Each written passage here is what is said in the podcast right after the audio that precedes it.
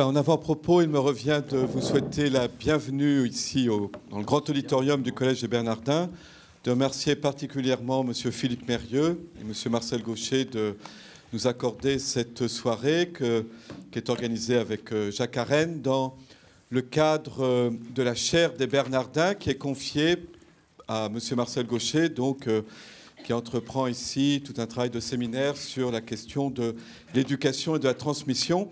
Et dans le cadre de cette chaire et de ce travail, il y a donc ces soirées débats. Donc cette soirée fait partie d'une série, bien sûr, euh, chacune est indépendante, mais je voudrais simplement rappeler rapidement qu'au mois de juin dernier, nous avions une soirée avec Aldo Naori et François de Singly avec le titre Aider l'enfant à devenir soi. Au mois d'octobre, le 20 octobre dernier, c'est Richard Descoings et Antoine Pro sur les questions de politique du, du système éducatif. Faut-il réformer le système éducatif? Et déjà, je peux annoncer que le 24 mars prochain, Jacques Arène et Philippe Jamet, l'un et l'autre euh, psychologues, psychanalystes, traiteront les questions de la souffrance à l'école. Voilà, merci beaucoup pour euh, cette soirée. Bien, donc euh, je suis Jacques Arène. Je vais vous présenter rapidement nos deux protagonistes intervenants euh, euh, de ce soir dans une formule qui sera plus une formule de, questionnement réciproque ou, et d'échange plus qu'une formule plus, plus formelle où chacun interviendrait d'abord d'une manière plus longue. Donc on va être dans le, dans le cadre d'un échange après cette présentation que je vais faire et ensuite on passera, après cet échange le plus approfondi possible, on, passera la, parole à ceux d'entre vous qui voudront bien poser des questions. Alors, on est donc dans cette question pédagogie et pédagogisme, le sens d'un débat ce soir, hein, donc euh, autour d'une question qui a été très très débattue pendant des années et qui l'est toujours d'une certaine manière, peut-être pas exactement dans les mêmes termes. Euh, cette polémique a été intense, les moins. Euh, je pense que euh, les questions sont toujours aussi passionnelles et passionnées aujourd'hui, peut-être parce que ces questions débordent, l'école. L'école est un lieu très important, mais on sent bien que les parents, les éducateurs, tous ceux qui sont en contact avec l'enfant euh, se posent des questions sur la transmission et sur la manière, on peut dire la, vision de la transmission ou l'anthropologie de la transmission, et que considérer comme on peut le faire par rapport à l'école et à la pédagogie, euh, euh, cette, position de la relation entre l'adulte et l'enfant et les procédures et les manières, euh, les, valeurs qui peuvent passer à travers cette position, on sent bien que ça questionne beaucoup plus largement que l'école, notamment tous les éducateurs que nous sommes. Donc je crois que c'est une des raisons de cette angoisse et de cette passion parfois, et je crois qu'il faut donner droit au côté un peu bouillonnant et au côté difficile de ce questionnement en essayant de creuser les enjeux qui, qui le soutiennent. Alors, je vais présenter euh, nos deux intervenants. Alors, euh, d'abord, euh, présente Philippe Mérieux, qui, vient de Lyon pour parler, qui est, bon, qui est comme Marcel Gaucher, qui n'est pas présenté, mais que je présente quand même, donc qui est professeur des universités en sciences de l'éducation, qui a été vraiment dans un rôle central dans beaucoup de lieux autour de la question éducative. Hein, si vous vous êtes intéressé, vous pouvez aller voir sur le site de Philippe Mérieux, qui est extrêmement documenté avec beaucoup d'articles de, et de documents. Euh, il a participé, après la loi d'orientation de 89, euh, impulsée par euh, Lionel Jospin, à la création des, des, IUFM, des Instituts universitaires de formation des maîtres, qui sont récemment, récemment en voie de disparition. Et il a participé aussi à la création du Conseil national des programmes il a présidé aussi hein, l'organisation de la consultation sur les savoirs, quels savoirs enseigner dans les lycées. Hein. Ce n'est que Richard Descoings qui est venu ici aussi avait participé aussi à une, consultation concernant les lycées. en 97-98, à la suite desquelles fut mise en place une réforme des lycées. Il a dirigé aussi l'INRP, hein, l'Institut national de recherche pédagogique, et il a terminé son mandat de directeur de l'IEFM de l'Académie de Lyon. Il commence aujourd'hui une nouvelle vie, si, on peut dire, ou une vie nouvelle. En tout cas, j'imagine que la, question politique euh, vous intéresse depuis longtemps en, ayant un mandat de vice-président de la région Rhône-Alpes délégué à la formation tout au long de la vie. Donc la formation, on est à la fois dans quelque chose de nouveau par rapport au mandat politique, mais quelque chose qui est en continuité avec vos intérêts passés. Euh, est présent encore. et puis nous avons eu le plaisir d'être ensemble chroniqueurs dans un hebdomadaire pendant de nombreuses années. donc vous ne l'êtes plus en raison de vos, activités nouvelles, mais on a partagé ces activités-là. L'hebdomadaire La Vie. Alors Philippe Mérieux a consacré ses premiers travaux scientifiques à la question de l'interaction entre pairs et dans les apprentissages, euh, père PIRS. Hein, il s'est intéressé à la pédagogie différenciée. Il a mené des recherches sur le collège unique aussi et ses conditions de réussite. Et il a étudié aussi la place du sujet dans l'éducation et dans le processus éducatif et euh, travaillé sur les rapports entre éthique et pédagogie. J'ai l'impression que dans les, les, éléments que vous donnez sur votre site, ce rapport entre éthique et pédagogie me semble extrêmement présent euh, aujourd'hui. Donc vous êtes une figure très importante des débats publics sur l'éducation en France. Vous avez été prise à partie hein, dans, ces débats autour de le débat entre les républicains et les, pédagogistes, tout ça entre guillemets évidemment. On vous a reproché d'avoir suscité l'effondrement de l'autorité des enseignants. Et vous affirmez sur votre site, euh, j'étais très frappé par cette phrase, que depuis toujours vous êtes battu pour une pédagogie exigeante qui ne sacrifie jamais ni sur les savoirs, ni la question de, de l'élève, évidemment. Je lisais récemment une interview de vous sur PISA, avec ses premiers résultats, et vous manifestiez votre méfiance vis-à-vis de, d'évaluation purement technique hein, des performances des systèmes scolaires et de leur comparaison éventuelle. Et vous soulignez beaucoup, justement, dans cette interview, euh, le côté essentiel de s'interroger sur euh, non pas seulement les résultats et l'efficacité, mais aussi euh, les valeurs des projets éducatifs et les, les, conceptions de la politique et éthique qui soutiennent ces projets éducatifs. J'ai aussi eu un intérêt éveillé parce que vous disiez sur, sur la réinstitutionnalisation du collège. Et cette question, au fond, comment faire en sorte que le collège devienne un lieu plus contenant, et plus structurant aujourd'hui. Alors vos ouvrages sont, sont, divers, nombreux.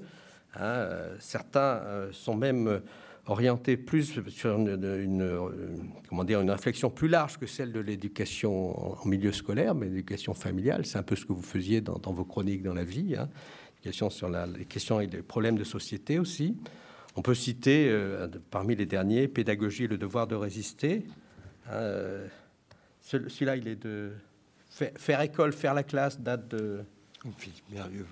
Ça, c'est il y a 3-4 ans. 3-4 ans, voilà. Et puis vous avez fait très dernièrement une, vision plus large avec euh, Lettre aux grandes personnes sur les enfants d'aujourd'hui. Hein. voilà. Alors, Marcel Gaucher, bon, je le présente aussi rapidement, bien qu'ici, il commence à être un peu connu au Bernardin. Hein, il fait partie de ces intellectuels, je mets des guillemets intellectuels, qui pensent avec érudition et profondeur les évolutions contemporaines de la démocratie. Son œuvre s'attache depuis le désenchantement du monde à une réflexion de fond sur la condition anthropologique de la démocratie, dans nos temps de sortie de la religion en particulier. Hein. Votre dernier ouvrage, donc, c'est L'avènement de la démocratie, tome 3, à l'épreuve des totalitarismes, hein, qui est sorti très récemment. Euh, vous euh, occupez depuis un an et demi, hein, donc vous êtes euh, en, début de fin d'occupation de, la, de, la, de la chaire du Collège des Bernardins, qui cette chaire qui était auparavant occupée par René Girard, hein, autour du thème transmettre, apprendre. Et vous y problématisez la tension actuelle entre justement ces nécessités de transmission inhérentes à la reproduction sociale et la valorisation de la démarche du sujet apprenant, un peu comment euh, vivre cette tension et, et la, faire en sorte qu'elle puisse être fructueuse. Vous continuez donc votre, votre œuvre aussi donc, sur ces questions des conditions de la démocratie, mais des, des, des, conditions qui permettent l'éducation et qui permettent des réflexions sur l'éducation. Vous avez participé récemment à l'ouvrage collectif Refonder l'université, qui est à la suite des questions universitaires qui sont posées il n'y a pas longtemps. Euh, on peut dire que vous constituez une sorte de référence de, de sagesse, entre guillemets, dans notre société qui, qui est en crise d'accélération. Vous avez été, je crois que vous avez été celui qui, avait employé le terme de fracture sociale, l'inventeur du terme de fracture sociale. Hein, euh, ah, ça vous est attribué en tout cas. C'est vous. et vous êtes souvent interrogé euh, par les médias, récemment par exemple après la réforme des retraites, parce que votre pensée tente de lire les mouvements profonds de notre condition historique. Voilà. Alors, on va donc commencer. Je crois que vous allez vous mettre d'abord plutôt en position de d'interrogateur et de débatteur avec, avec Philippe Mérieux, et puis vous allez échanger librement autour de ces questions-là. Merci. Permettez-moi, euh, pour introduire notre discussion sur un mode plaisant, de vous lire quelques lignes, un apologue euh, évangélique sur la pédagogie d'aujourd'hui qui circule sur le net et qu'une amie m'a transmise et qui m'a paru pleinement en situation. En voyant la foule de gens, Jésus alla sur la montagne. Lorsqu'il fut assis, les douze vinrent à lui. Il leva les yeux sur ses disciples et dit, Bienheureux les pauvres en esprit, car le royaume des cieux leur appartient. Bienheureux ceux qui souffrent, car ils seront consolés. Bienheureux les doux, car ils posséderont la terre. Quand Jésus eut terminé, Simon-Pierre dit, Il fallait écrire. Puis André demanda, est-ce qu'on doit apprendre tout ça? Et Jacques, il faut le savoir par cœur Philippe ajouta, c'est trop dur. Jean dit, j'ai pas de feuilles. Et Thomas ajouta, moi j'ai plus d'encre dans mon stylo. Inquiet, Barthélemy demanda, il y aura un terreau? Et Marc interrogea, comment ça s'écrit Bienheureux. Matthieu se leva et quitta la montagne sans attendre en disant Je peux aller aux toilettes? Simon précisa Ça va sonner. Et Judas dit enfin Vous avez dit quoi après pauvre Alors un grand prêtre du temple s'approcha de Jésus et dit Quelle était ta problématique de départ? Quels étaient tes objectifs transversaux? À quelles compétences faisais-tu appel? Pourquoi ne pas avoir mis les apôtres en activité de groupe? Pourquoi cette pédagogie frontale était-elle la plus appropriée? Alors Jésus s'assit et pleura. Nous y sommes, comme vous voyez. Pédagogie et pédagogisme. Vous remarquerez, Jacques Arène l'a introduit, mais il faut le souligner, que cet intitulé se substitue avantageusement dans mon esprit, et je pense que Philippe Mérieux en pensera de même, à, au classique doublet républicains et pédagogues. Nous n'allons pas discuter de la République et de la pédagogie, mais d'une manière plus constructive, j'espère, de pédagogie et de pédagogisme, c'est-à-dire pédagogisme, un certain dévoiement du discours pédagogique. Je crois qu'il faut, c'est la première question au fond que j'aurais envie de poser à Philippe Merlieu. Je la poserai sous la forme d'une affirmation qu'il pourra éventuellement démentir. Je crois que nous pouvons dire oui, qu'il y a eu pédagogisme et que les effets de ce pédagogisme ont été ravageurs. Pédagogisme, qu'est-ce à dire? En fait, très simplement, réduction de l'art d'enseigner à des recettes toutes faites. Autrement dit, les pédagogues ont fauté, en tout cas nombre d'entre eux, et probablement aidé en cela par les responsables politiques qui ont vu là, avec cette technicisation de l'enseignement, le moyen d'accélérer les changements qui leur paraissaient nécessaires, peut-être à raison, mais la question était de la pertinence de la voie choisie. Les pédagogues, ou en tout cas un courant dominant parmi eux, sont tombés dans le, travers qu'ils dénonçaient à très juste titre, dans l'enseignement traditionnel, c'est-à-dire une codification artificielle de procédures, la réduction des, du travail d'enseignant à des façons de faire préformatées dans lesquelles il n'avait qu'entrer, il n'avait qu'à entrer, le tout coloré, mais c'est le moindre défaut à mes yeux, par un certain jargon plus ou moins ridicule et par la réduction de la réflexion à des slogans. Bref, parce que Freinet aurait appelé dans son temps une scolastique. La pédagogie aussi peut devenir une scolastique. Il n'y a pas, que l'enseignement traditionnel qui a ce défaut. Je, crois qu'il est très important euh, de s'accorder sur le constat de ce qui s'est passé, parce qu'il faut bien constater la situation où nous sommes, qui est grave sur ce front, et qui donne tout son sens, je crois, à notre débat. Les effets de ce pédagogisme ont été ravageurs, en ceci qu'ils ont abouti à un très large discrédit de l'idée même de pédagogie.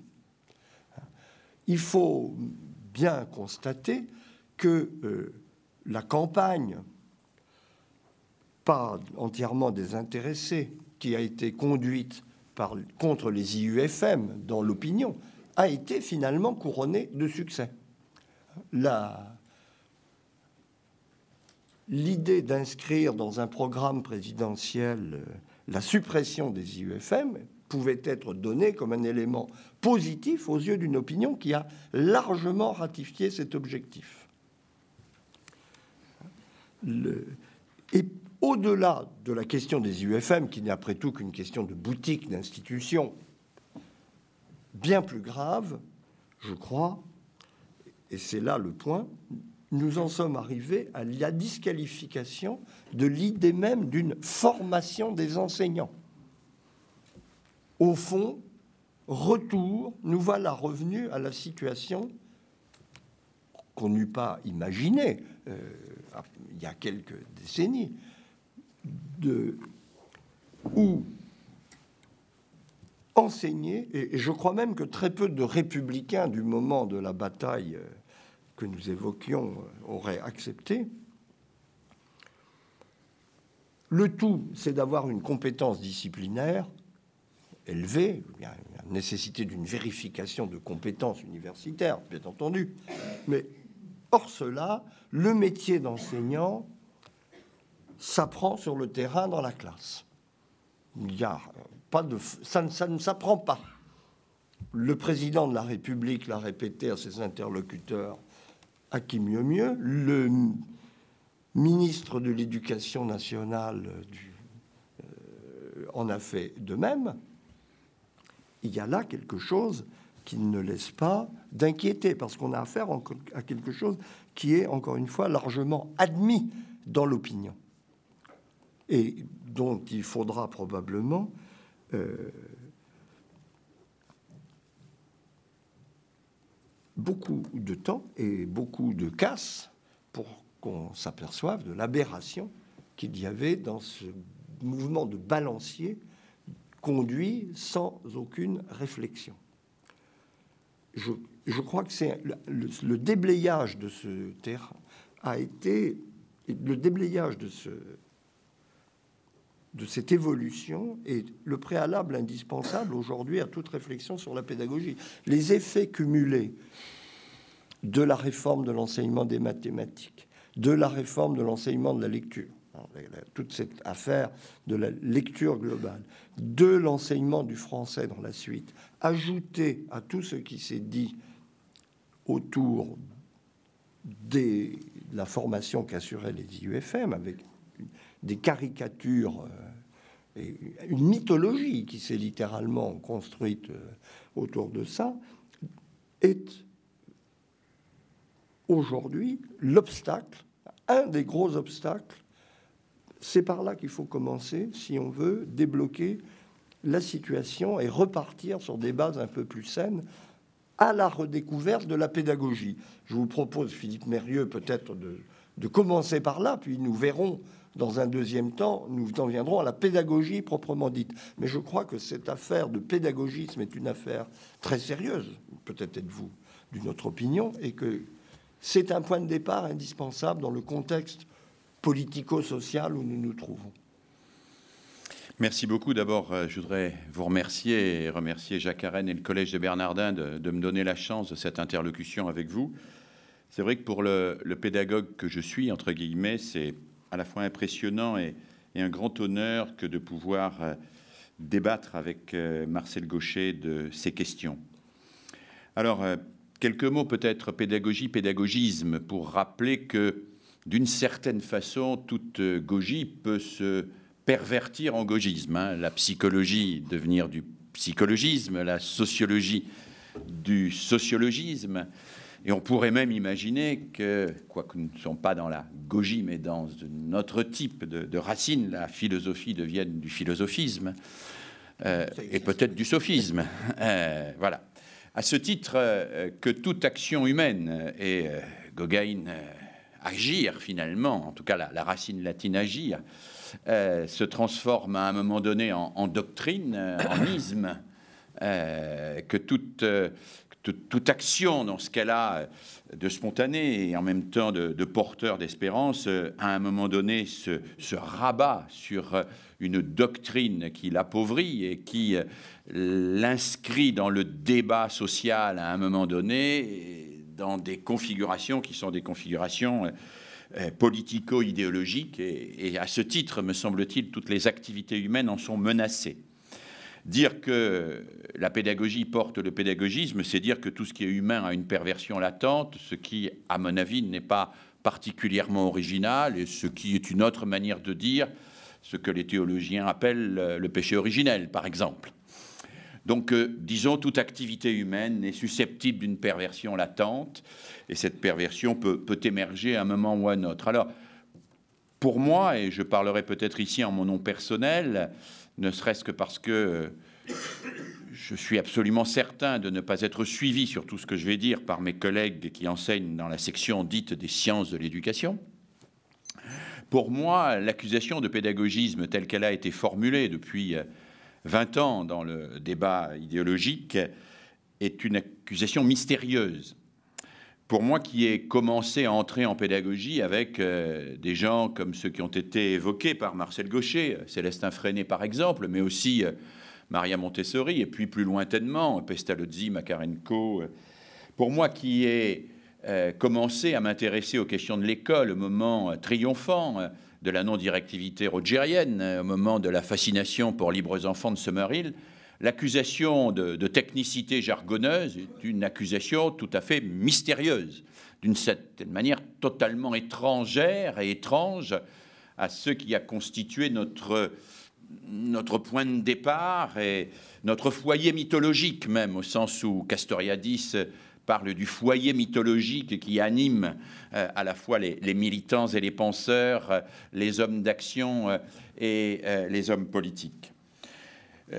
Daniel Hamlin, qui est quelqu'un qui m'a beaucoup appris, pointe l'émergence du pédagogisme chez Pestalozzi, qui est un des, des grandes figures de la modernité pédagogique, probablement la figure fondatrice de la modernité pédagogique, mais ne voit pas le pédagogisme dans l'abus de recettes et de technicité, mais dans une forme de lyrisme, euh, dans ce qu'il appelle euh, une sorte de, compassion exacerbée, euh, voire de bienveillance excessive à l'égard, dit-il, du peuple, du sauvage, de l'enfant, qu'il révère comme des messies naturels.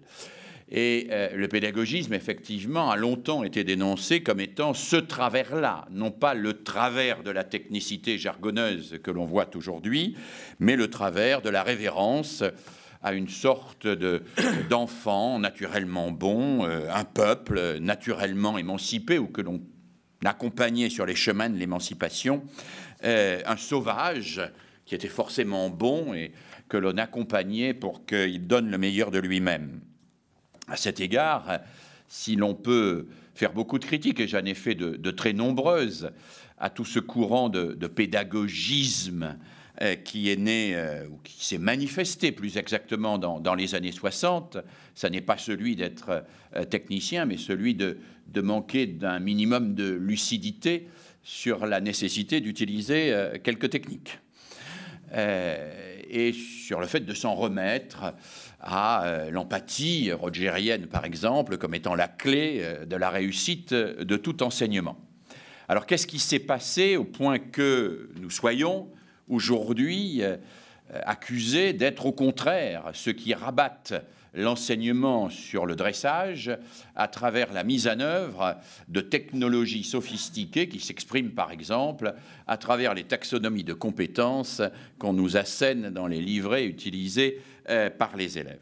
Eh bien, je crois que les deux relèvent finalement de la même perversion, euh, à savoir que l'entreprise pédagogique s'efforce dans son, dans son son identité historique, si tant est qu'on puisse penser, parler d'identité, en tout cas dans, dans ce qu'il a fait exister, euh, d'être le lieu où se fomente l'intelligence de l'action éducative, euh, non pas euh, au juste milieu, parce que, sauf à entendre le milieu au sens aristotélicien, in medio stat virtus, hein, mais dans cette, sur une ligne de passage entre ce qui relèverait euh, de l'action rationnelle et ce qui relèverait euh, de l'action compassionnelle. Et, la pédagogie, au fond, dans son histoire, exprime, me semble-t-il, assez bien euh, cette tentative pour faire en sorte que la raison soit toujours pondérée par la compassion, au bon sens du terme, et la compassion toujours pondérée par la raison. Et euh, on pourrait finalement ne pas être en contradiction avec l'analyse de Daniel Hamlin en disant que dès lors que l'on abandonne un des deux pôles euh, au profit de l'autre euh, et que l'on laisse l'hégémonie de l'un de ces deux pôles dans le débat public et dans les propositions que l'on fait, eh bien, on sort de la pédagogie pour entrer dans le pédagogisme. si je me permets de dire cela, c'est bien pour souligner aussi le, paradoxe des critiques qui sont faites au pédagogisme. Parce qu'effectivement, on critique le pédagogisme sous l'angle de l'enfant roi, en même temps qu'on le critique sous l'angle euh, de la manipulation. Euh, si on regarde par exemple les travaux euh, qui ont été faits sur la pédagogie par un certain nombre de collègues, y compris de, de collègues philosophes extrêmement euh, pointus et qui font un travail de fond, euh, ils repèrent en général euh, une sorte de, de spontanéisme implicite en même temps qu'une tentative et une tentation pour circonvenir l'enfant à travers une batterie de procédés et de techniques qui contraindraient complètement sa liberté. Et la question, c'est euh, la pédagogie est-elle condamnée à allier ce qu'il y a de pire dans le spontanéisme et dans la technicité, euh, avec beaucoup de naïveté, ou peut-elle trouver une ligne de passage entre l'un et l'autre? Est-ce que le pédagogue euh, oscille dangereusement entre l'admiration béate des aptitudes qui s'éveillent dans l'enfant merveilleux et la mise en œuvre d'un behaviorisme euh, techniciste euh, qui s'exprime dans les didactiques les plus sophistiquées, en croyant rendre compatibles euh, ces deux champs alors qu'ils expriment la contradiction que justement la pédagogie cherche à dépasser. Voilà. Peut-être ces, propos vous paraissent-ils trop abstraits, Marcel Gaucher, ou peut-être trop loin du débat quotidien tel qu'il existe aujourd'hui. Euh, si je me permets de rentrer par là, euh, c'est pour exprimer aussi euh, la façon dont, me semble-t-il, on a intérêt aujourd'hui à, à, regarder ce débat et à le lire à la fois sous l'angle théorique, mais aussi, j'allais dire, sous l'angle politique et la manière dont il a été utilisé au plan politique. Je dirais volontiers que ce qui caractérise pour moi le discours pédagogique en tant qu'il est un effort d'intelligence de l'entreprise éducative, c'est euh, son refus justement d'être dans l'oscillation entre des, polarités euh, que l'on se renvoie en permanence, euh, l'autorité et la liberté par exemple, mais dans la recherche obstinée de ce qui rend dans l'action possible euh, la compatibilité euh, entre les deux. Et c'est dès lors que l'on abandonne cette recherche obstinée que l'on est, me semble-t-il, menacé immédiatement de basculer dans le pédagogisme compassionnel de Pestalozzi ou dans le pédagogisme techniciste des spécialistes des compétences que l'on voit aujourd'hui. Voilà, je commencerai simplement par là, c'est peut-être un peu général, mais c'est pour vous relancer la balle.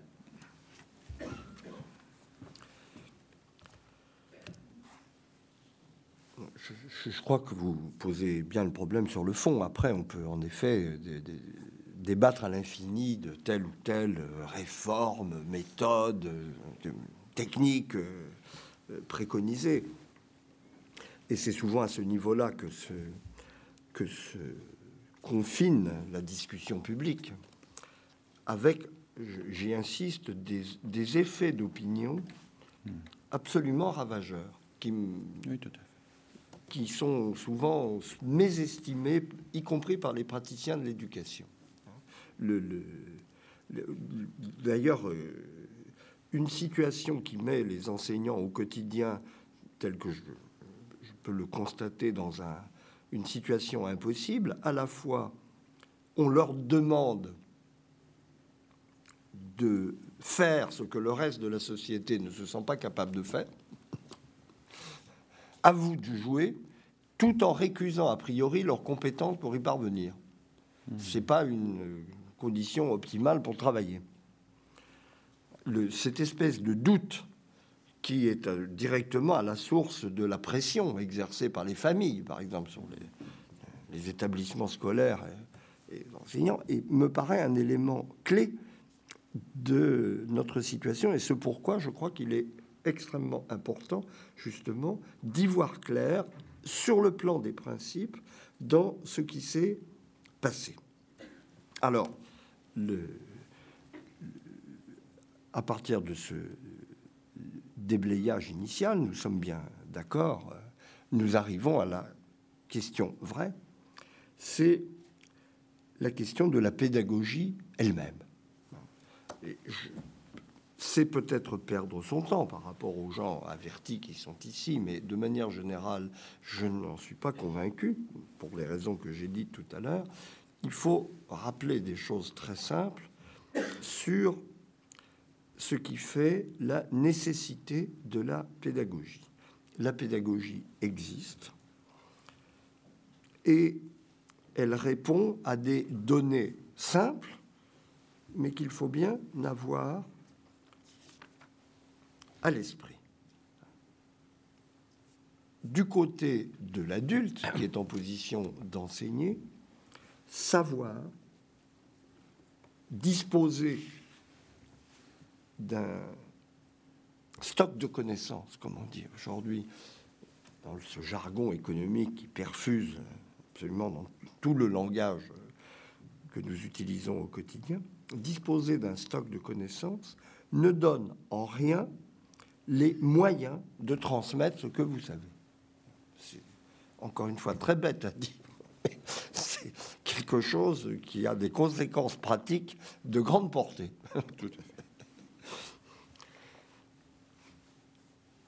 Du côté de l'élève, maintenant, apprendre et quelque chose de tout à fait spécifique qui se distingue aussi bien de s'informer. Il est parfaitement vrai que les enfants euh, dans le monde et l'environnement technique que nous connaissons n'ont pas besoin de l'école pour s'informer. Apprendre, c'est autre chose que s'informer. Apprendre, parce que c'est entrer dans la discipline, n'y a pas d'autre mot pour le dire, d'un savoir organisé et progressif, dont il faut connaître les étages et les étapes pour pouvoir accéder à sa maîtrise. L'information, même quand elle est complexe, se saisit ponctuellement et là, sa fin en elle-même. Quand on apprend, on est dans une situation complètement différente qui est d'ailleurs d'une certaine manière, et c'est vrai que c'est un point à souligner sans phare, dans une situation de dépendance au regard d'un but dont, par définition, on n'a pas la maîtrise. D'où cette relation très forte, le psychologue ou le psychanalyste qui sera sensible, qui se noue nécessairement entre l'élève et le maître, quel qu'il soit, à quelque niveau que ce soit, puisque l'élève sait que ne peut pas ne pas savoir que le maître, lui, a la clé de quelque chose qu'il n'a pas. Ce qui peut susciter aussi bien des rapports d'adhésion que des rapports de refus. C'est une, on bute là tout de suite sur une euh, énorme euh, difficulté d'un ordre anthropologique, je dirais même pas psychologique, hein, qui est inhérente à la condition humaine. Le, rapport des cadets aux aînés, sans évoquer même quoi que ce soit comme euh, un complexe familial plus complexe. Il y a là une tension dont on comprend bien que tout un discours social contemporain veut l'éviter. Apprendre du côté de l'élève toujours et d'un autre ordre que connaître. La grande, la grande tentation, je crois, de la, y compris de pédagogues pourtant très avertis par ailleurs euh, contemporains, est de concevoir l'apprentissage, le fait d'apprendre sur le modèle de la connaissance. Il y a là, me semble-t-il, un adultocentrisme coupable. Connaître, c'est toujours posséder les moyens qui vous permettent d'avancer dans la connaissance. C'est avoir la maîtrise de ce qui vous permet d'apprendre. Or, c'est précisément ça que l'acte d'apprendre, lui, doit mobiliser, doit mettre en place, sans jamais pouvoir le présupposer. et probablement, de ce point de vue, avons-nous, y a-t-il à faire un véritable effort contre l'adultocentrisme pour retrouver ce que veut dire apprendre pour l'enfant, le jeune, on peut discuter d'ailleurs, c'est très intéressant, des seuils psychologiques et anthropologiques qui se jouent sur ce chemin. Il faut retrouver la vérité d'une expérience en deçà de ce que notre vision spontanée, euh, qui se résume très volontiers dans ce slogan à la fois admirable et puéril, apprendre à apprendre. Il a l'inconvénient de masquer ce, ce que veut dire premièrement apprendre, qui n'est pas justement apprendre à apprendre. Il faut commencer par apprendre avant d'apprendre pour le dire très simplement. Donc, c'est bien pour cela qu'il y a un objet de la pédagogie qui renvoie à des, au-delà de, de, des, choses élémentaires qu'on peut dire sur la transmission des savoirs, etc., à une expérience humaine, anthropologique, fondamentale, dont il faut bien avoir le sens pour progresser dans l'intelligence du fait pédagogique. Du fait pédagogique qui a toujours existé d'une certaine manière, mais dont l'école moderne, pour des raisons très compréhensibles, a porté l'explicitation et la systématisation à un degré plus élevé. Et je crois que nous n'en sommes, de ce point de vue, dans ce processus, qu'à un stade encore tout à fait préliminaire. Nous sommes loin de maîtriser l'art pédagogique.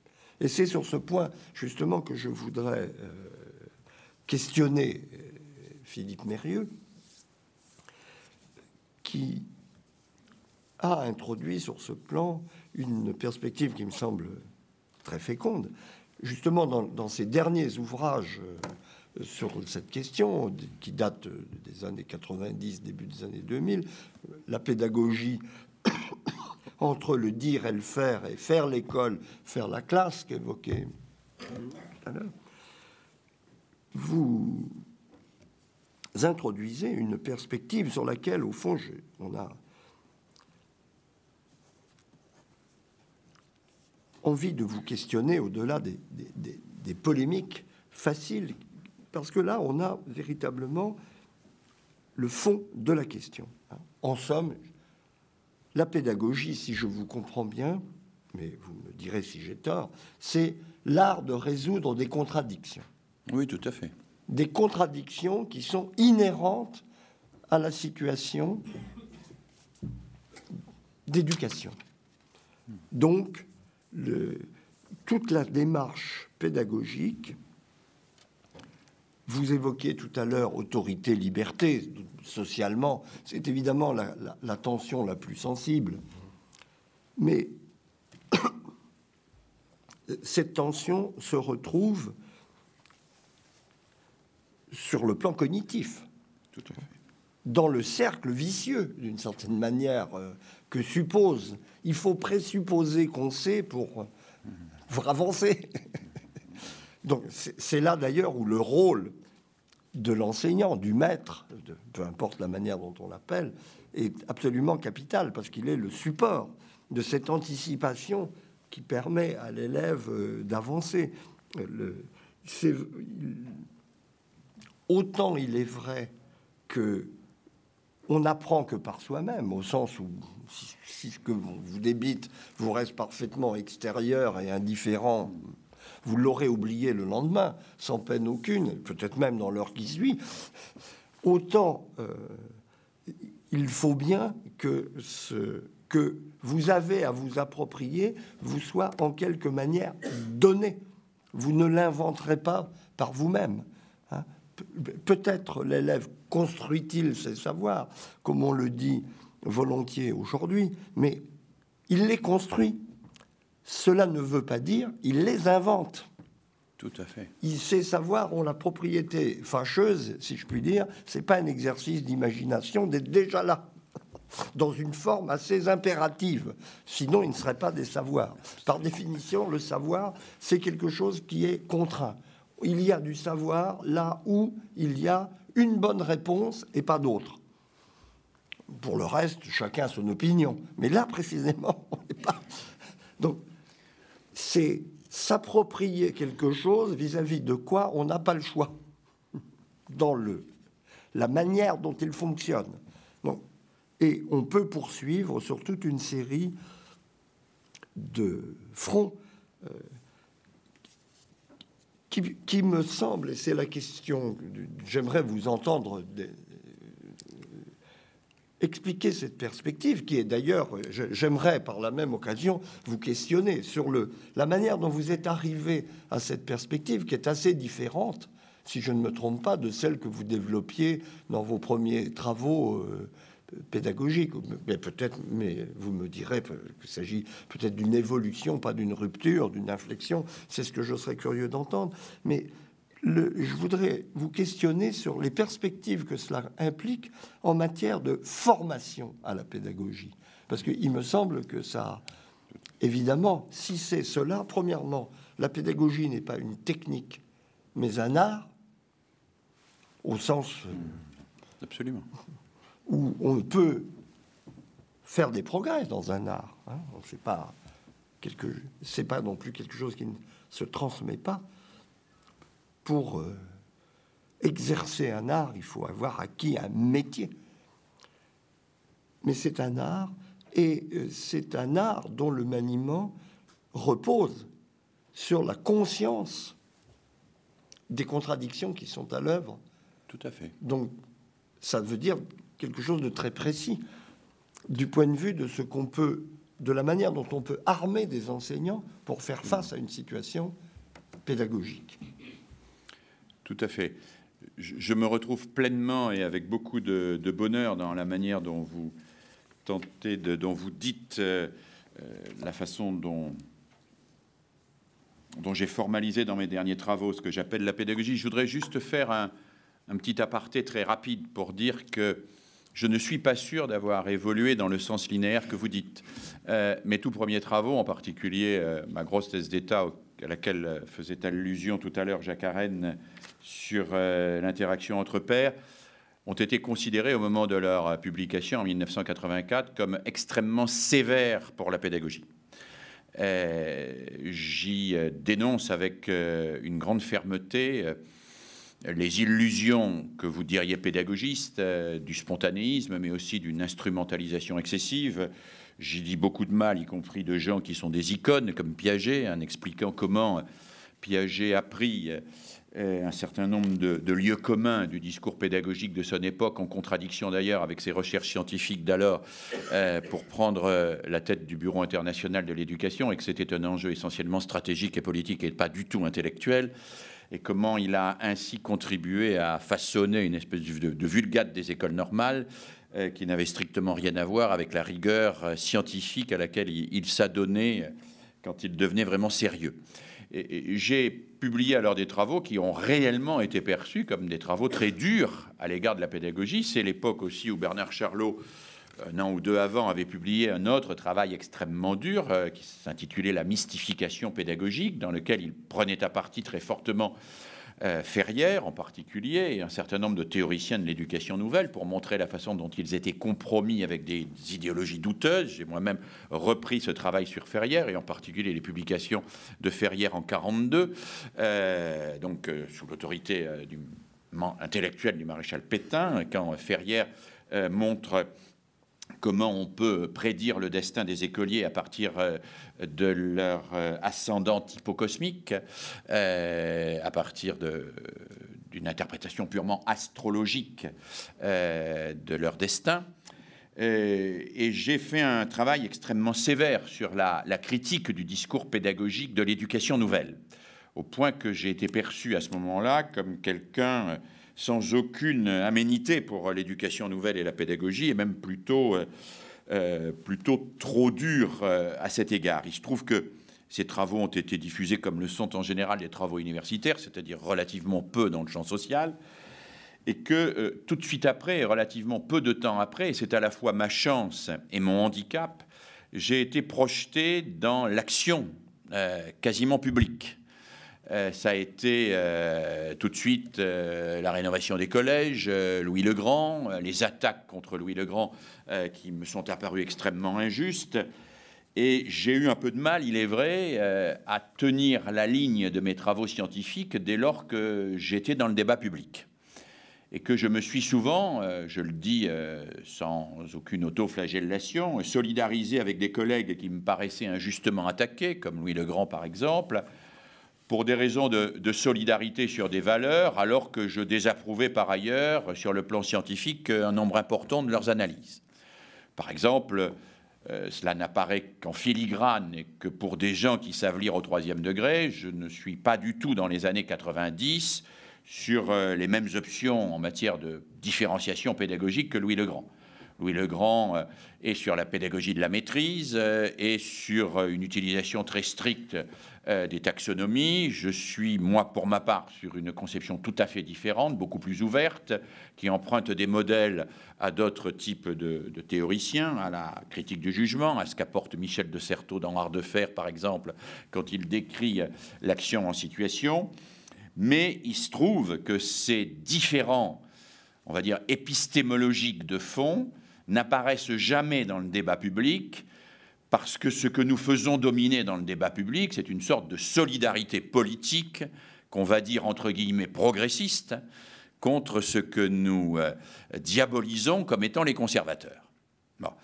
Et pendant, on va dire, une vingtaine d'années, euh, c'est vrai que nous avons été un certain nombre à ne pas prioriser euh, notre rigueur épistémologique dans le débat public, à utiliser cette rigueur à des fins, on va dire, soit privé, soit strictement universitaire, et à nous engager dans le débat public sur des solidarités plus politiques que scientifiques, que rigoureusement pensées, euh, et à ne pas euh, euh, mettre, par peur de faire le jeu des adversaires, comme on disait, à ne pas mettre un certain nombre de désaccords sur la table. Je, le dis en, toute simplicité, moi j'ai été euh, à certains moments, très en désaccord avec certaines conceptions de l'individualisation de l'enseignement telles qu'elles ont été portées, très en désaccord avec euh, l'émergence d'un certain nombre de taxonomies et, de la pédagogie par objectif. Je l'ai laissé entendre, je n'ai pas euh, suffisamment dit avec clarté, je le fais sans battre ma coulpe, mais en reconnaissant que c'était ainsi, je n'ai pas suffisamment dit avec clarté à quelle dérive cela nous exposait. Je considérais que mes solidarités devaient prendre le pas sur mes scrupules épistémologiques. Je pense aujourd'hui que c'était peut-être une erreur. Ça, c'est une petite parenthèse. Hein. et d'une certaine manière, l'attaque sur notre pédagogisme m'a obligé à me repositionner dans le champ social euh, en produisant des écrits moins euh, clandestins, moins de littérature grise, euh, plus conformes à mes postures et à mes analyses qui étaient celles dont j'étais convaincu depuis le début. Voilà. Ça, c'est simplement euh, sur cette position. Alors ensuite, bien sûr, la manière dont vous présentez la question de la transmission me semble complètement convaincante. Moi, euh, je crois que c'est dans une de mes premières publications que je, repars de la célèbre phrase de Gaston Bachelard Tout enseignement donné est un rationalisme, tout enseignement reçu est un empirisme. Euh, et je crois que vous n'avez rien dit d'autre euh, en opposant euh, l'enseignement et l'apprentissage. C'est vrai que tout enseignement donné est un rationalisme. Il se fait a posteriori sur des connaissances qui sont déjà maîtrisées. Tout enseignement reçu est un empirisme parce qu'il progresse à travers les singularités d'une personne à travers tout un parcours individuel et en construisant par soubresauts successifs des rationalités qui ne sont construites qu'après, qui ne sont qu'au bout du chemin comme un moment où, la colombe, euh, le, pardon, pas la colombe, la colombe c'est chez Camp, mais chez Hegel c'est la chouette qui ne prend son vol qu'au crépuscule. Voilà. Donc, euh, bien sûr, euh, cette contradiction me paraît constitutive et centrale. Je l'avais exprimé aussi en disant que à quel point j'étais fasciné et, en même temps construit par cette antinomie fondatrice entre cette phrase de Paul Ricoeur qui dit tout autodidacte est un imposteur, et je crois qu'il a raison de dire que tout autodidacte est un imposteur parce que les savoirs sont toujours déjà là et ils ne sont toujours transmis par quelqu'un. Il n'est pas d'exemple de quiconque ait pu s'approprier des savoirs sans médiation, hein, quelle que soit la forme de cette médiation, en même temps que je crois dur comme fer à cette autre phrase de Carl Rogers, on apprend bien que ce qu'on a appris par soi-même. Et c'est bien parce que tout autodidacte est un imposteur d'un côté et qu'on apprend bien que ce qu'on a appris par soi-même de l'autre, qu'on a besoin de pédagogie qui tente de faire vivre en même temps, et tout le problème est bien évidemment en même temps, ces deux affirmations. J'ai tendance à penser que quand je dis ça, je n'invente rien. D'une certaine manière, je reprends des choses qui sont déjà, il faudrait regarder dans le détail, mais qui sont déjà presque formulées dans les mille de Rousseau. Quand Rousseau dit euh, tout faire en ne faisant rien et le conduire à là où vous voulez aller en lui donnant le sentiment qu'il y va librement, euh, c'est un peu différent. c'est un peu différent. C'est un peu différent, mais il y a quand même déjà à ce moment-là cette idée que le savoir est un donné qui ne se discute pas d'une certaine manière, qu'il faut que l'enfant se l'approprie, mais que le chemin par lequel il se l'approprie, euh, ne peut pas relever de la logique de ce savoir lui-même, mais d'un parcours dans lequel, euh, progressivement, euh, on va permettre à cet enfant d'aller et de se, de se mouvoir. Donc, depuis le début, moi, j'avais insisté sur l'idée que la seule sortie possible par rapport à ces deux affirmations apparemment incompatibles, c'est la notion de situation d'enseignement-apprentissage c'est par la situation. Ce qu'on construit, ce sont des situations, des situations qui sont en tension, dans la mesure où elles permettent, en quelque sorte, de mettre à disposition des contraintes et des ressources, en même temps qu'elles donnent la possibilité à un sujet de s'emparer de ces contraintes et de ces ressources pour construire effectivement par lui-même un savoir qui est déjà là, qui est déjà là. C'est une constante de l'histoire de la pédagogie, ça. Makarenko disait déjà à propos des enfants en difficulté, l'enfant est malade, soignez le milieu. Euh, et on trouverait, euh, chez Maria Montessori par exemple, mais chez beaucoup d'autres, cette idée qu'on n'agit jamais sur la personne, mais qu'on structure l'environnement et qu'on permet par un environnement adapté à la personne de trouver son propre chemin dès lors qu'on lui fournit effectivement euh, les données et les accompagnements nécessaires. Et on voit bien que si on s'attache à l'élaboration de situations pédagogiques, alors là, on sort des apories euh, théoriques. La question de l'autorité, par exemple, n'a plus du tout le même sens. Parce que l'autorité, il faut euh, enfin, la situation, il faut l'instituer. Il faut bien une autorité qui l'institue, la situation. Alors après avoir autorité sur la manière dont l'enfant s'approprie le savoir, on voit bien que c'est une absurdité dans la mesure où nous butons en permanence sur l'opacité incontournable de sa conscience, comme disait Husserl, et où euh, nous sommes dans l'incapacité de maîtriser la totalité des étapes du chemin. Euh, mais néanmoins, nous construisons des situations, et dans ces situations, nous faisons en sorte que l'autre euh, se meuve, acquiert, grandisse, dépasse ce qu'il est pour accéder à ce qu'il peut savoir et par là à ce qu'il peut être. Euh, c'est ainsi que, bien évidemment, jamais euh, nul pédagogue n'a pu imaginer qu'il suffisait de mettre une dizaine d'élèves de terminale en travail de groupe en leur donnant quelques vagues consignes pour qu'ils redécouvrent euh, d'une manière tout à fait spontanée la théorie de la relativité générale d'Einstein. Hein. c'est bien évidemment absolument impensable et ce serait d'une grande absurdité. En revanche, euh, le pédagogue dit, nous allons faire faire un peu d'économie d'histoire aux élèves. Euh, et la notion d'économie d'histoire ou d'économie d'épistémologie euh, me paraît pertinente. On ne peut pas leur faire faire l'économie de toute l'histoire de la construction du savoir, dans la mesure où ça donnerait à l'élève, ça mettrait l'élève dans une posture du c'est apprendre ou à laisser. On ne peut pas lui faire refaire la totalité de l'histoire d'un savoir tel qu'il s'est construit dans l'histoire des hommes. On peut en revanche créer des situations où on lui fait faire de l'économie d'histoire. Et d'une certaine manière, faire faire de l'économie d'histoire à un enfant, c'est le devoir de l'adulte. Euh, c'est le devoir de l'adulte. On va lui permettre en un temps relativement court, qui est celui pour la famille des quelques années où il reste là, pour l'école de la scolarité, de s'approprier un certain nombre de choses qui se sont sédimentées tout au long de l'histoire des hommes. Mais euh, faire faire de l'économie d'histoire, c'est pas faire faire l'économie de l'histoire. Faire faire l'économie de l'histoire, c'est basculer dans l'illusion photographique que apprendre, ça ne serait jamais que photographier euh, quelque chose qui existe déjà et avec lequel on n'est pas en interaction. Euh, penser qu'il faut refaire toute l'histoire, ce serait une absurdité. Créer des situations où on fait un peu d'économie d'histoire, ça me semble bien évidemment la seule voie. Et c'est une voie qui n'est pas dogmatique. Parce qu'on peut faire faire de l'économie d'histoire aux gens par un très beau cours un professeur qui enseigne avec passion euh, le théorème de Pythagore fait faire à ses élèves de l'économie d'histoire. Il l'amène à entrer dans l'intelligence du théorème de Pythagore et dans ce qui lui permet euh, à cet élève d'en faire non pas simplement un moyen de réussir un exercice scolaire, mais un, un outil d'intelligibilité de la réalité géométrique et par là un moyen d'émancipation euh, dans, sa propre, dans sa propre existence.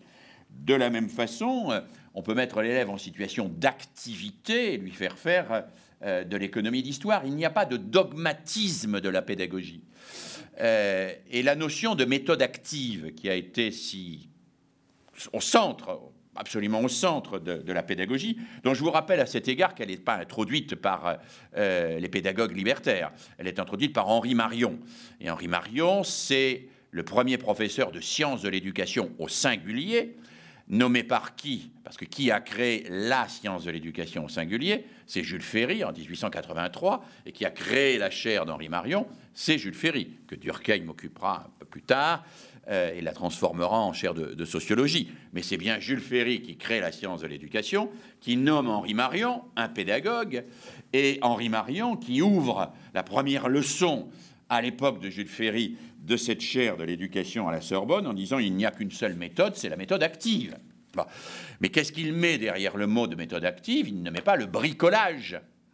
Euh, et il précise d'entrée de jeu dans cette première leçon qu'être actif, ça n'est pas nécessairement être en situation de faire n'importe quoi et de bricoler. Il explique aussi qu'on peut parfaitement être actif en écoutant et que euh, tout le monde le sait, on est actif en écoutant, on peut être actif euh, en lisant, on peut être actif en, regardant un spectacle, et on peut être parfaitement inactif intellectuellement, tout en s'agitant euh, dans une classe et en faisant une multitude d'activités dans un mouvement brownien permanent.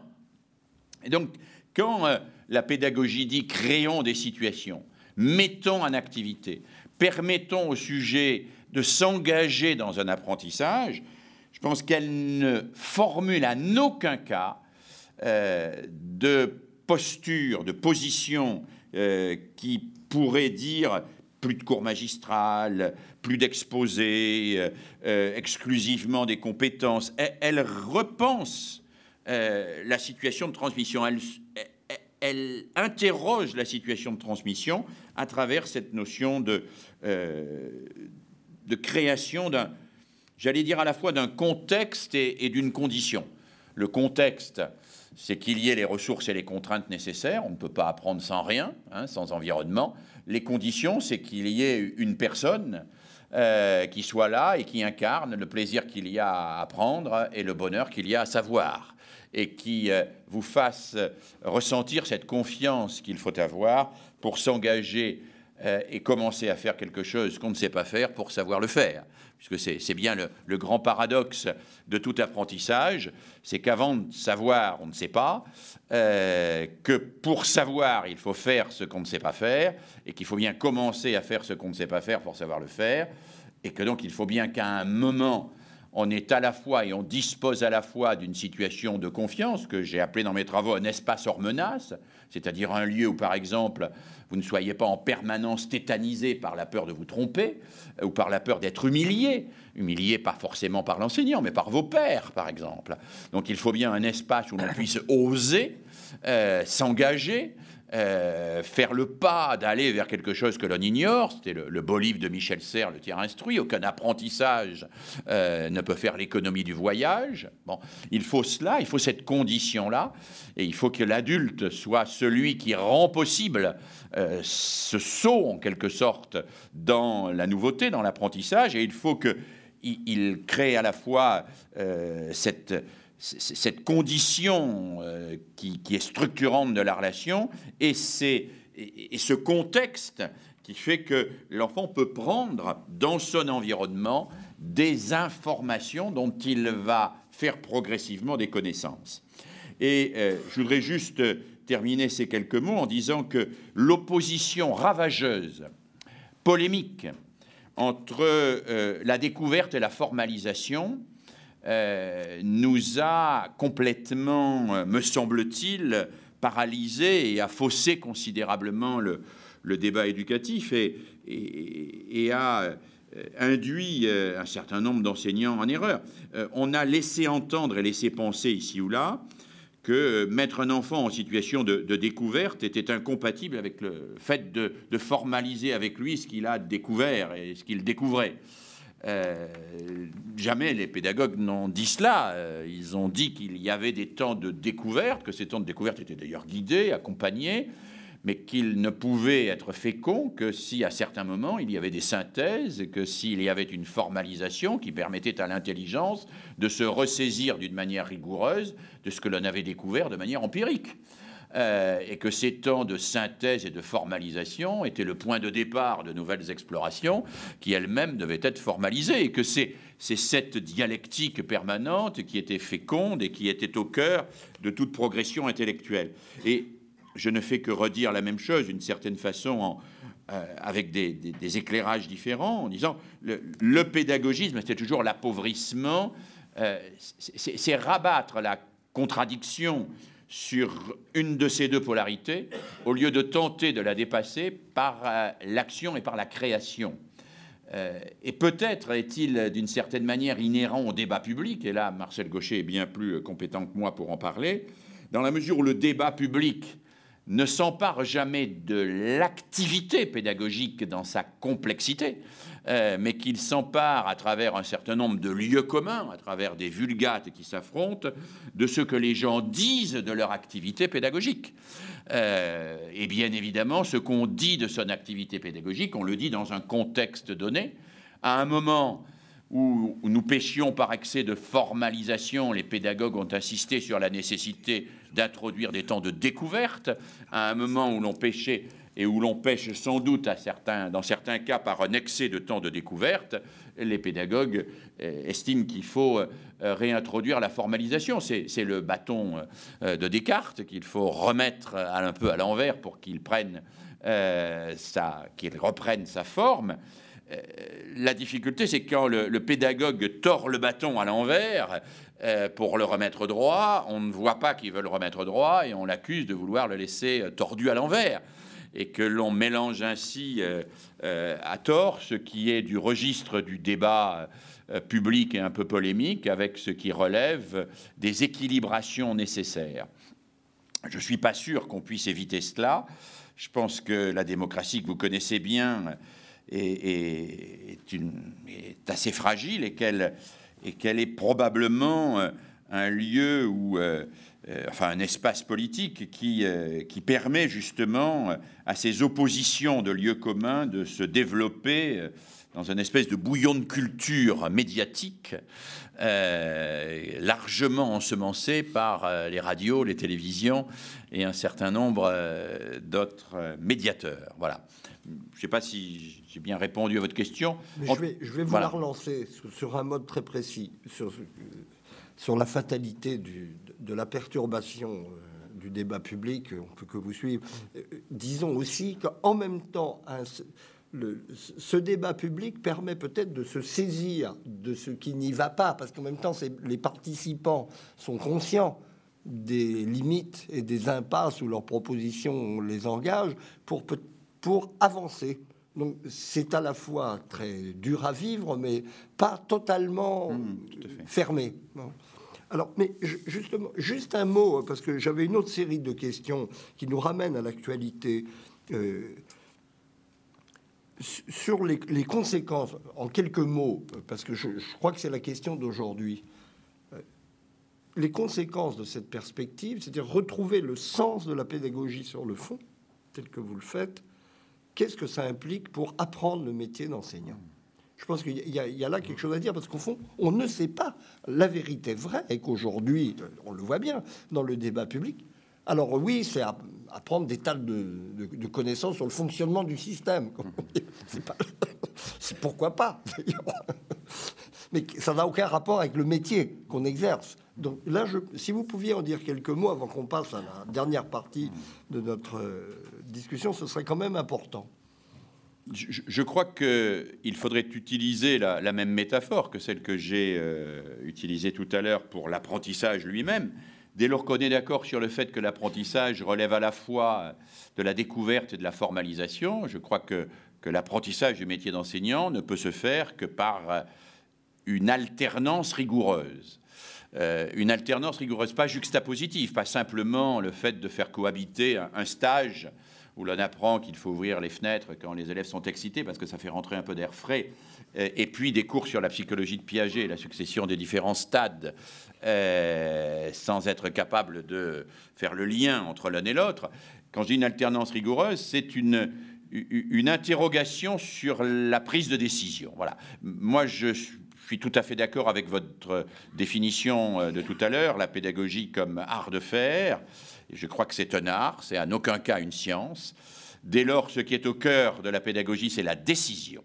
C'est la décision. Et c'est la réflexion sur la décision pertinente au bon moment. Un groupe de collègues, euh, euh, pour une part cliniciens de, Paris 10, ont intitulé un ouvrage il y a trois ou quatre ans de cela, Mélanie passe au tableau. Mélanie passe au tableau, ils ont écrit effectivement 300 pages sur euh, l'analyse d'une séquence de classe, et même pas euh, une séquence en entier, mais sur cette simple phrase qui fait qu'à un moment donné, le professeur de mathématiques dit à la douzième minute du cours, Mélanie passe au tableau. Pourquoi Mélanie? Pourquoi pas Françoise, Ahmed ou euh, ou Jacques, euh, pourquoi passe au tableau et pas reste à ta place? Sur quel exercice tu passes au tableau? Est-ce que je sais que Mélanie va réussir ou est-ce que je pense qu'elle va échouer? Est-ce que je sais que c'est une bonne élève et que ce qu'elle va dire va aider les autres à comprendre? Ou est-ce que je pense que euh, c'est une mauvaise élève et que je vais la mettre en difficulté À ce moment-là, est-ce que je vais pouvoir rebondir sur cette difficulté pour pouvoir, à partir de là, expliquer quelque chose à toute la classe? Au fond, la décision, Mélanie passe au tableau, qui est une décision apparemment euh, sans importance, ça impacte directement euh, toute la manière dont la classe se fait. Et je pense que nous sommes là dans une décision qui peut être prise d'une manière approximative ou qui peut être prise d'une manière experte. Alors, euh, qu'est-ce que c'est qu'un expert? C'est quelqu'un qui prend la bonne décision au bon moment. Quand nous nous faisons opérer par un chirurgien, nous sommes relativement heureux euh, qu'ils prennent la décision de couper l'artère ou la veine au bon moment, au bon endroit et de la manière relativement satisfaisante. On sait bien qu'une mauvaise décision pourrait être fatale.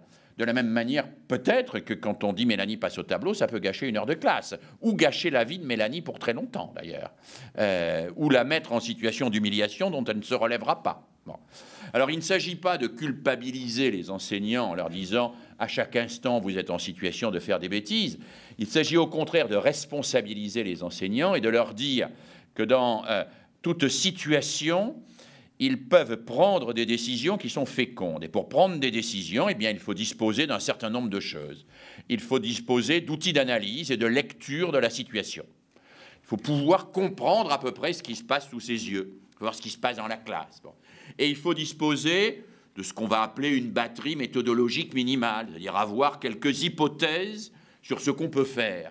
Et d'ailleurs, les travaux faits euh, par mon collègue Marc Bru à Toulouse en matière de sciences de l'éducation sur la, corrélation entre la formation des enseignants et euh, on va dire les, réussites des élèves, même si ce mot réussite que je n'emploie jamais au singulier pour ma part, mais toujours au pluriel parce qu'il mérite un vrai débat euh, et néanmoins sujet à caution, montre que c'est ce qu'il appelle la richesse de la panoplie méthodologique de l'enseignant associée à la pertinence dans la prise de décision qui fait la qualité de cette expertise artisane. Moi, je définis volontiers l'enseignant comme un artisan expert. Euh, le mot artisan euh, signifiant le caractère j'allais dire, euh, presque microscopique. On est dans le micro, hein, on est dans une classe, on est là, on va d'un élève à un autre, on, propose un exercice. C'est un artisan, c'est un artisan qui peut être euh, exigeant, qui peut faire de très belles choses, ou un artisan qui peut laisser filer, se casser la figure et, ne pas être capable de, contenir cette classe et de lui permettre de se mettre en, en situation d'apprendre. Bien, moi, je dirais que ce qui est la caractéristique de la formation des enseignants au sens où je la conçois, c'est l'intelligence de ces situations et la formation à la prise de décision experte. Et cela ne peut se faire que dans une alternance réfléchie et structurée, c'est-à-dire que par un travail sur l'activité éclairé par euh, des modèles théoriques. Euh, voilà, ces modèles théoriques peuvent être euh, des modèles pédagogiques, je pense qu'il y en a, peuvent être aussi euh, des modèles psychologiques, doivent sans doute être pour une part euh, des modèles sociologiques, mais peut-être de manière moins hégémonique qu'ils le sont aujourd'hui, et doivent comporter également des outils didactiques. Juste, je terminerai par là, parce qu'on ne l'a pas du tout évoqué, mais une des dimensions du débat sur le pédagogisme qui, me semble-t-il, a rendu ce débat parfois confus, c'est l'absence de distinction entre euh, les pédagogues et les didacticiens. Euh, on a souvent imputé aux pédagogues des défauts qui n'étaient que ceux des didacticiens, de la même manière qu'on leur a imputé la responsabilité de programmes, par exemple, dans lesquels ils n'étaient pour rien, et on a confondu euh, les pédagogues avec cette espèce de noosphère de l'éducation nationale, pour reprendre une expression euh, euh, significative, constituée pour l'essentiel de membres des corps d'inspection, qui empruntent cette route tout à fait utile pour leur carrière, d'associer ce qui est pédagogiquement à la mode avec ce qui est euh, politiquement utiles à leur carrière. Voilà.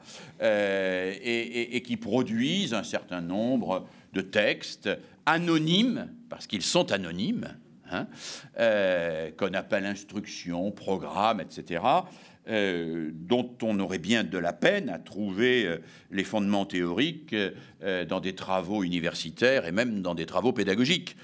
vous évoquiez par exemple la question de la lecture, on pourrait évoquer la question de l'enseignement des lettres, on pourrait évoquer la question même des mathématiques modernes. Hein. Aucun pédagogue n'a défendu euh, l'enseignement des mathématiques modernes, ni euh, la suppression de la chronologie en histoire. Moi, j'ai été membre du Conseil national des programmes et je me suis battu pour l'introduction systématique de la chronologie, non seulement en histoire, mais dans toutes les disciplines, y compris dans les sciences, où je pensais que la reconstitution de la trame historique de l'émergence des connaissances scientifiques était absolument essentielle à la maîtrise de ces connaissances. Mais on a toujours fait semblant de croire que, les pédagogues avaient pris ce type de décision, alors que ce type de décision n'ont jamais été prises euh, par eux. Hein. Euh, il y a là une espèce d'identification étrange. Quand euh, vous voyez le livret de compétences qui est aujourd'hui diffusé auprès des élèves de collège et de primaire, vous voyez mis, sur, la même, sur la même ligne de compétences aussi fondamentale et identique que être capable de faire preuve de créativité et être capable de joindre une pièce attachée à un message électronique. Euh, c'est deux compétences qui sont mises quasiment euh, au même niveau. Hein. Euh, on est quand même assez sidéré. on se dit que les gens qui ont fait ça auraient pu quand même faire un vague détour euh, par quelques travaux pédagogiques sur la distinction entre objectif, finalité, but, euh, compétences opérationnelles, etc. Euh, mais non, ils n'ont pas. la pédagogie, j'allais dire, n'a fourni qu'une espèce de réservoir à un espèce de sottisier inspectoral, voilà, qui est aujourd'hui, me semble-t-il, très largement dominant dans les instructions dites officielles, mais qui est un sottisier. qui est un sottisier, parce que quand vous collez euh, une maîtrise insuffisante de la notion de compétence, sans comprendre le sens de cette notion de compétence, sans comprendre qu'elle-même peut être prise à plusieurs niveaux, qu'elle peut être dans des référents très behavioristes, plus constructivistes, qu'elle peut être... Enfin, aujourd'hui, on voit bien que euh, c'est un malentendu utile, la notion de compétence. Bon, c'est un malentendu qui permet aux gens qui gouvernent l'éducation nationale de rendre compatibles vaguement, on va dire, les théories de l'employabilité et celles de, de, la pédagogie euh, dite nouvelle. Voilà, euh, ça, c'est une espèce de malentendu possible qui permet de réconcilier là des gens autour d'une de quelque chose qui n'est même pas utilisé comme une notion, ne parlons pas de concept. Hein. Euh, et, là, nous sommes devant des difficultés euh, d'une autre nature que nous n'avons pas abordées encore avec Marcel Gaucher, qui sont euh, les, le pilotage des systèmes éducatifs ne se fait pas par les, par les experts. et les experts viennent, viennent fournir une espèce de, de discours euh, euh, comment dire, ils fournissent même, on va dire, un vocabulaire plus qu'autre chose. Moi, j'ai le sentiment que mes travaux euh, n'ont pas réellement inspiré, sauf peut-être deux ou trois initiatives que je revendique, comme les travaux personnels encadrés, etc., mais où le CJS, dans sa première mouture, l'éducation civique, juridique et sociale, parce qu'elle est devenue par la suite après, mais en dehors de quelques éléments comme ça, on a l'impression que pour l'essentiel, les travaux des spécialistes sur, euh, de l'école ne fournissent qu'une espèce de, base de vocabulaire dans lequel euh, la noosphère inspectorale puise en fonction des opportunités du moment. Et si on trouve un mot qui, justement, dans le moment, semble être à la fois euh, un mot pédagogiquement pertinent et qui euh, euh, colle avec l'idéologie néolibérale dominante aussi, eh bien, on s'en saisit et, on l'utilise à tort et à travers, comme c'est le cas du mot compétence aujourd'hui, par exemple. Mais on pourrait très longuement discuter de l'emploi de ce mot et, du livret qui est aujourd'hui en usage. Bon, c'est aussi quelque chose de difficile que cette espèce de déformation, enfin, je sais pas comment dire, euh, euh, des, savoirs sur l'éducation euh, par ceux à qui l'on confie, à travers nos voix, la responsabilité de, de, fabriquer les systèmes et les instructions qui les font fonctionner. Mais là, vous êtes beaucoup plus compétent que moi. Personne n'est compétent, tellement c'est compliqué. la machine, la machine à faire fonctionner l'éducation nationale n'a, est, loin d'avoir livré ses secrets à qui que ce soit.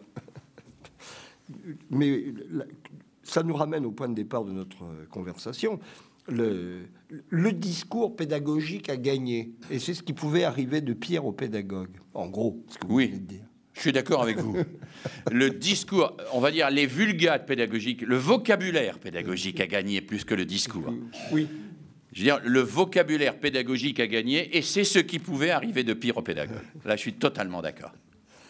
Alors, venons-en pour, euh, avant de passer la, parole à la salle, à une dernière série de questions rapidement qui sont relatives, elles, aux, conditions d'exercice actuelles de l'éducation, de l'enseignement.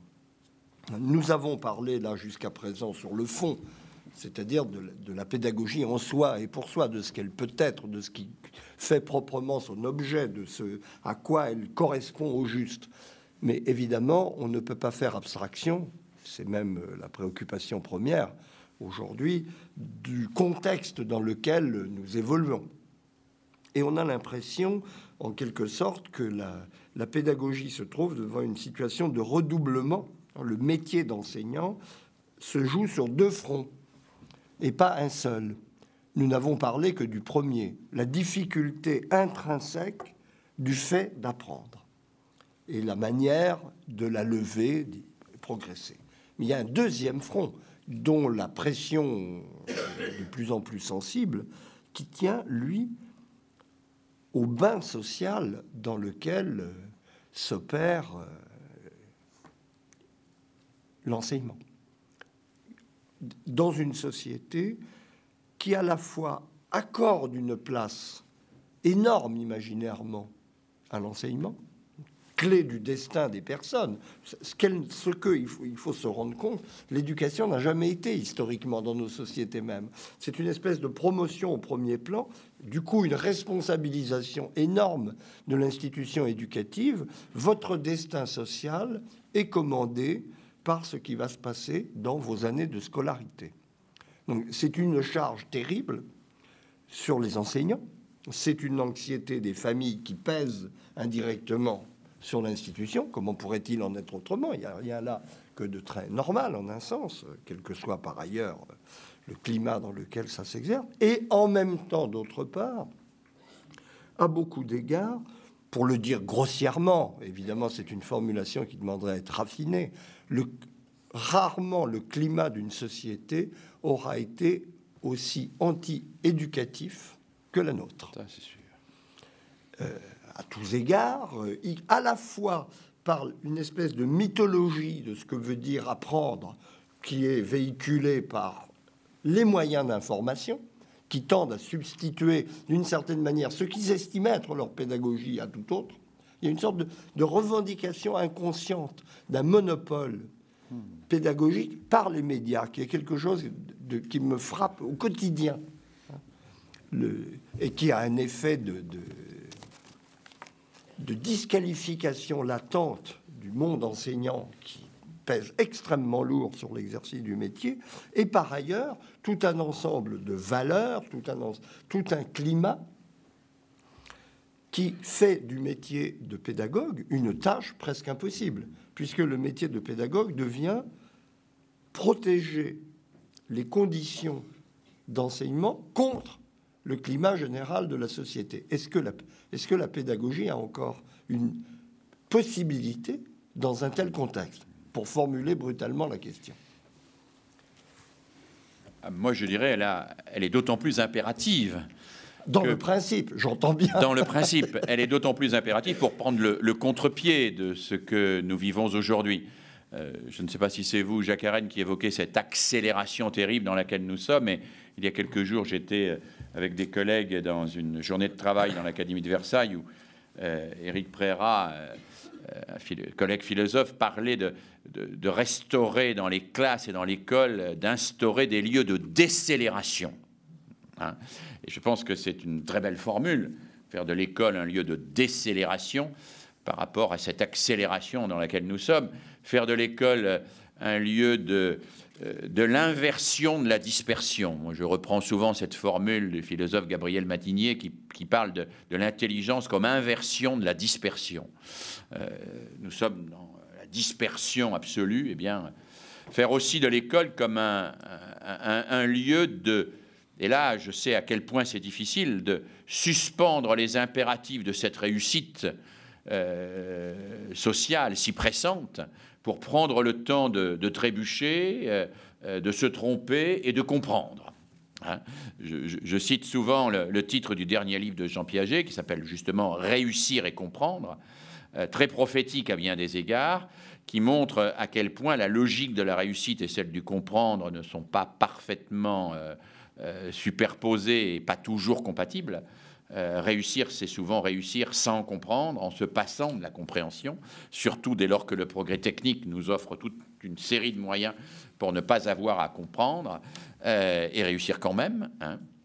Alors que l'école, euh, elle s'intéresse d'abord au comprendre avant de s'intéresser au, réussir sous ses formes sociales traditionnelles.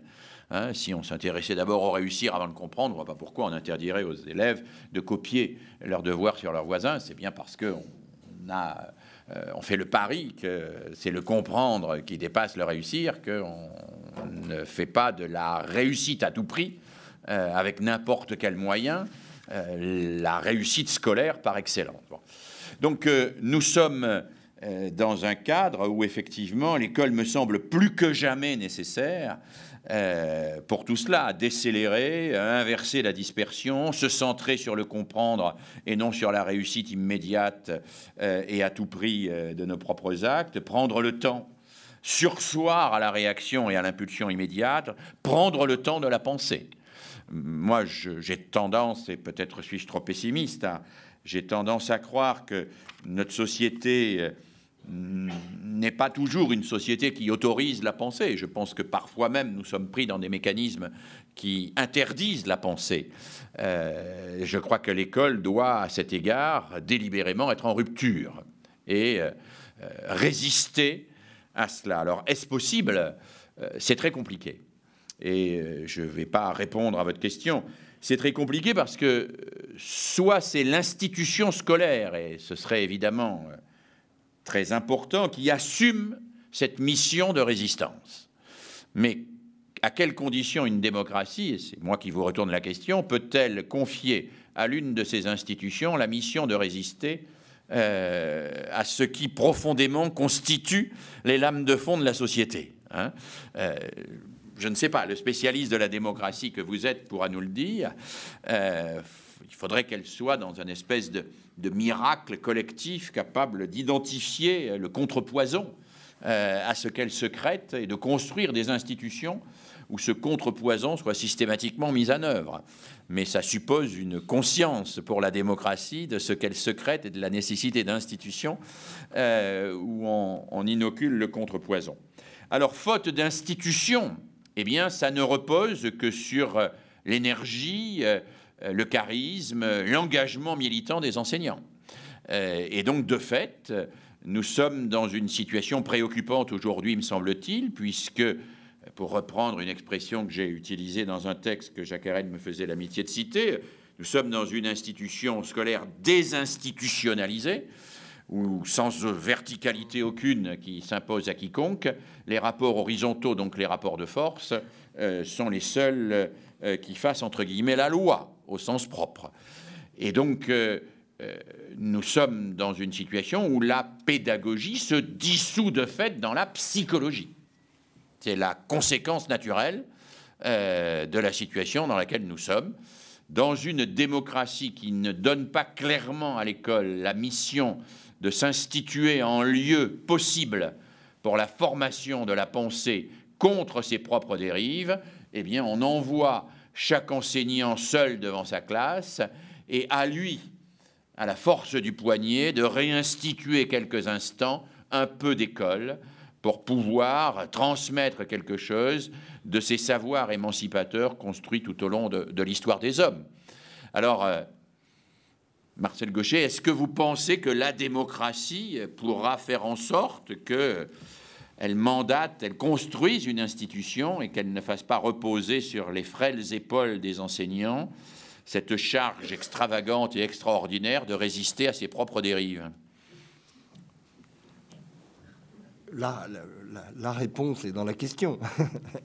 je, crois que le, l'héroïsme, d'ailleurs non reconnu, de quelques enseignants Absolument. qui prennent sur eux d'aller, de résister au flot, d'aller contre la pente, ne peut en aucun cas être à la hauteur du phénomène. Ça veut bien dire donc qu'à un moment, nous devons sortir de la discussion pédagogique. Je crois même que c'est tout le problème. Je, crois que les, il s'agit de d'échapper à ce débat sur l'école comme titre tout, tout se jouait dans l'école. Tout à fait. Et la question est de porter le problème sur la place publique. Parce que la démocratie, évidemment, ne, ne va pas déléguer à une institution subordonner la mission de lutter contre ces pentes naturelles, ce serait une configuration historique extrêmement originale, mais elle n'est pas. J'imagine. Elle ne paraît pas au programme. Mais en revanche, je crois que les citoyens, les personnes, les citoyens éclairés, les enseignants eux-mêmes au premier chef, ont à mettre sur la place publique cette situation pour faire apparaître cette contradiction euh, béante au cœur de nos sociétés. Hein. Euh, vous n'instaurerez pas la société de la connaissance. Je, entreaperçu dans notre journal de référence encore ce soir que là était la réponse à tous nos mots, que c'est parce que nous n'avions pas fait ce choix résolument que euh, nous souffrions de tout ce que vous connaissez bien dont nous nous plaignons quotidiennement, eh bien, nous vous n'instaurerez pas la société de la connaissance dans une société qui rend l'éducation impossible en tendance. Voilà. C'est, ça, c'est un débat politique, ça n'est plus un débat pédagogique. Et je crois quand même, autant il importe de mettre l'accent sur ce que peut vouloir dire pédagogie dans le sens le plus raisonné, le plus justifié du terme, autant il faut aussi dire aucune pédagogie aujourd'hui n'est en mesure de faire face aux problèmes qui sont ceux de l'école, qui sont les problèmes de la société, que la société demande à l'école de résoudre. Faites le contraire de ce que nous sommes. C'est ça. Mais bien évidemment, c'est une situation intenable dont il faut trouver le moyen de renvoyer la responsabilité à la collectivité dont ce doit être un sujet politique au, premier chef. Si je peux me permettre d'une manière extrêmement triviale d'illustrer votre propos par une, une, anecdote qui peut vous paraître absolument insignifiante, mais euh, j'ai eu l'occasion non pas euh, d'exercer des, fonctions de, conseiller ministériel, c'est une fonction que je n'ai jamais souhaité exercer, mais d'être chargé de mission ici ou là sur tel ou tel sujet. Et j'ai été amené il y a une dizaine d'années à réfléchir avec d'autres euh, et des experts dans la matière, euh, des collègues universitaires de très haut niveau, sur la question de l'enseignement des, langues. Et nous avons euh, regardé toute une série de pays, comment ça se passait l'enseignement des langues. Vous savez qu'en France, on, on, est particulièrement mauvais dans ce domaine. Et mes collègues linguistes, avec beaucoup de bon sens, ont fait une proposition que j'ai reprise et que j'ai portée moi-même successivement auprès de plusieurs ministres de l'éducation nationale, de droite et de gauche d'ailleurs, y compris un ministre qui est Premier ministre aujourd'hui, euh, en se basant sur l'exemple de, certains pays, disant écoutez, plutôt que de euh, dépenser beaucoup d'argent, on pourrait même apprendre les langues aux Français en leur faisant économiser de l'argent. Il y aurait une solution extrêmement simple qui serait de d'imposer, de mettre dans le cahier des charges de toutes les chaînes de télévision l'obligation de diffuser aux heures de grande écoute toutes les émissions et films étrangers en version originale sous-titrée, de telle manière à donner à l'ensemble des enfants la possibilité d'entendre une langue étrangère et simultanément de lire leur langue maternelle et donc d'apprendre l'écriture, euh, l'orthographe et la grammaire, si tant est que les sous-titres euh, ne comportent pas d'erreurs dans ce domaine. Vous savez qu'une version originale sous-titrée coûte beaucoup moins cher aujourd'hui qu'une version originale, à peu près deux fois et demi moins cher. Et donc que ça pouvait faire, euh, faire des économies substantielles, y compris aux services publics, etc. Euh, je me suis toujours fait rire René, sauf une fois où un de ces ministres euh, a accepté d'aller plaider un tout petit peu ce dossier devant le Conseil supérieur de l'audiovisuel. Et bien évidemment, vous imaginez les réactions, mais aucun adulte ne peut accepter que quand il rentre chez lui le soir et qu'il est fatigué, on lui impose de voir une version originale sous-titrée. Alors bien évidemment, il y a un coût. Je veux dire, il y a un coût à l'éducation. Il y a un coût à l'éducation qui est dans la renonciation d'une partie de notre confort d'adulte. Mais je ne suis pas sûr aujourd'hui que nous soyons collectivement prêts à payer ce coût. Alors j'ai donné l'exemple tout à fait trivial et anecdotique euh, de, euh, des versions originales sous-titrées, mais on pourrait euh, voir cela sur la question des rythmes scolaires, comme on pourrait voir cela sur toutes les questions possibles et imaginables. Est-ce que nous sommes prêts à payer le coût en sacrifice de notre confort individuel pour l'éducation de nos enfants? Et pour moi, je dois dire que cette question-là, est une question lancinante sur laquelle il m'arrive de passer par des phases de découragement.